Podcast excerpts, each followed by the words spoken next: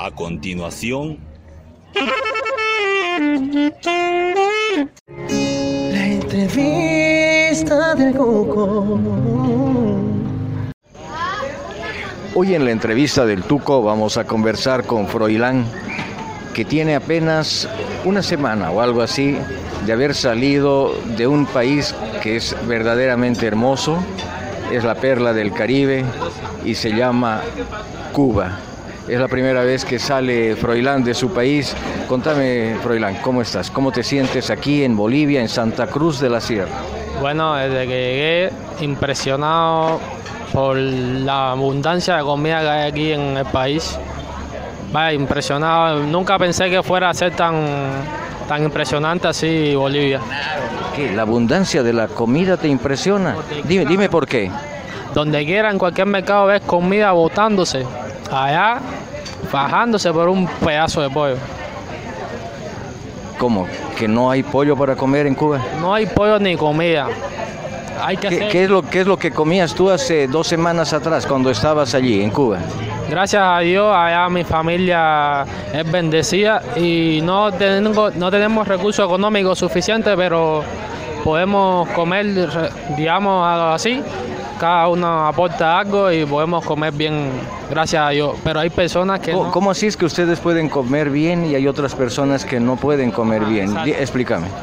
Exacto, es que mi mamá se levanta 3, 4 de la mañana a hacer una cola para poder comer. O de lo contrario, hay que comprarlo por fuera de la tienda a precio triple, triplicado, triplicado el precio de la tienda. ¿O es que ustedes reciben la ayuda de algún pariente, algún familiar que vive fuera? No, no, no, no. Trabajando, cada uno aporta algo y ya. ¿En Así. qué trabajan en Cuba tus papás, tu familia? A ver, mi abuelo, yo vivo con mis abuelos. Mi abuelo es eh, albañil y mi mamá costurera. Con lo diario es que comemos. ¿Ya? ¿Qué es lo que normalmente eh, comías tú? ¿Cuál es la alimentación normal que una persona joven como vos o una persona mayor, cualquier persona puede tener en ese bello país que se llama Cuba? Bueno, yo soy un privilegiado y siempre tenía, por lo menos el- la carne, la tenía segura, que es pollo, porque no, puerco demasiado caro ya. Pero te digo el promedio de la gente, ¿qué es lo que puede comer? Eso, eso, pollo, eh, arroz, frijoles, que es lo que le gusta al cubano. ¿ya? ¿Qué es lo que te hacía falta? ¿Qué crees tú que, que no has obtenido allí en Cuba y tienes aquí en, en Santa Cruz, en Bolivia? Las oportunidades, porque allá los cubanos somos trabajadores y entonces allá trabajas, trabajas, trabajas y no ves resultado. O sea, ves que al final estás trabajando para nada. Sin embargo, aquí hay pobreza, pero también sé que si trabajas puedes tener un carro, puedes tenerte una casa propia. Allá ni pensar en eso, allá pensar en, por lo menos los muchachos de mi edad, lo que piensan es discoteca, esto, lo otro.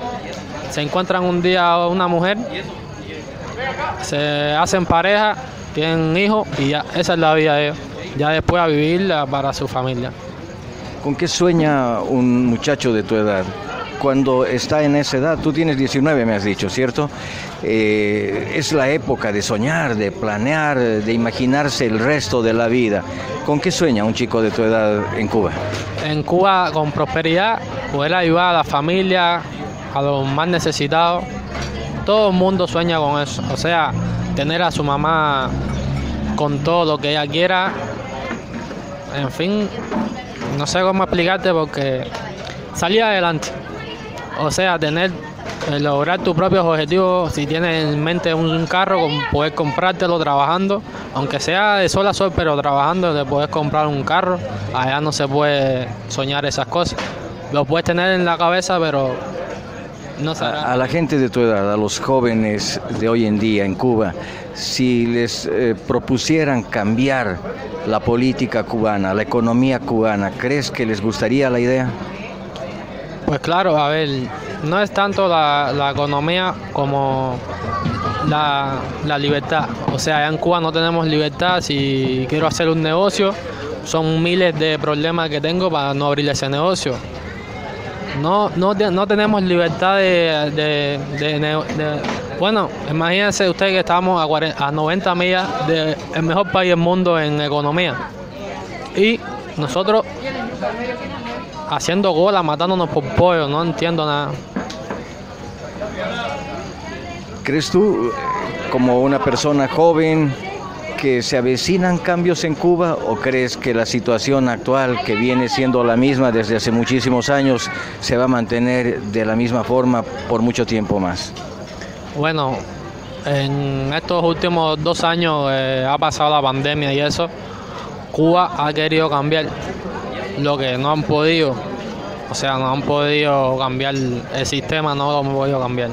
Pero yo espero algún día que pueda cambiar. Y me huele haber dejado mi país porque ahí tenía todo, mi familia, mis amigos, mis amistades, todo lo tenía ahí. Y ya estoy en este país aquí porque ya no me queda más de otra, no, no, ya, ya, ya, si me quedaba allá, era sufrir más todavía viendo a mi mamá que no, pre- preocupada por la merienda de mis hermanos, preocupada por la ropa, preocupada porque todo está caro.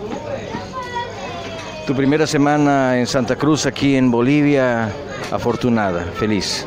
inigualable. Mis tíos son cubanos, ellos estaban aquí, pero gracias a Dios le dio la oportunidad de irse para Estados Unidos y se fueron. Y en la semana que estuve aquí, desde el primer día que me bajé del avión, fue un cambio total. O sea, mi tía me esperó, porque ya sabe que a mí me gusta la manzana, me esperó ahí en el, en el aeropuerto con manzana. Una cosa que allá, para comerte dos o tres manzanas, tienes que pensarlo dos veces porque dos o tres manzanas que te comes son tres o cuatro libras de arroz que dejas de comer en tu casa. Entonces siempre pensando así.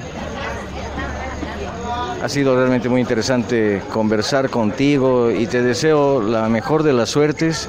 Estoy seguro que aquí en Bolivia vas a progresar y vas a poder alcanzar los sueños que probablemente hoy en día no los tenías, no los tiene la mayoría del pueblo cubano.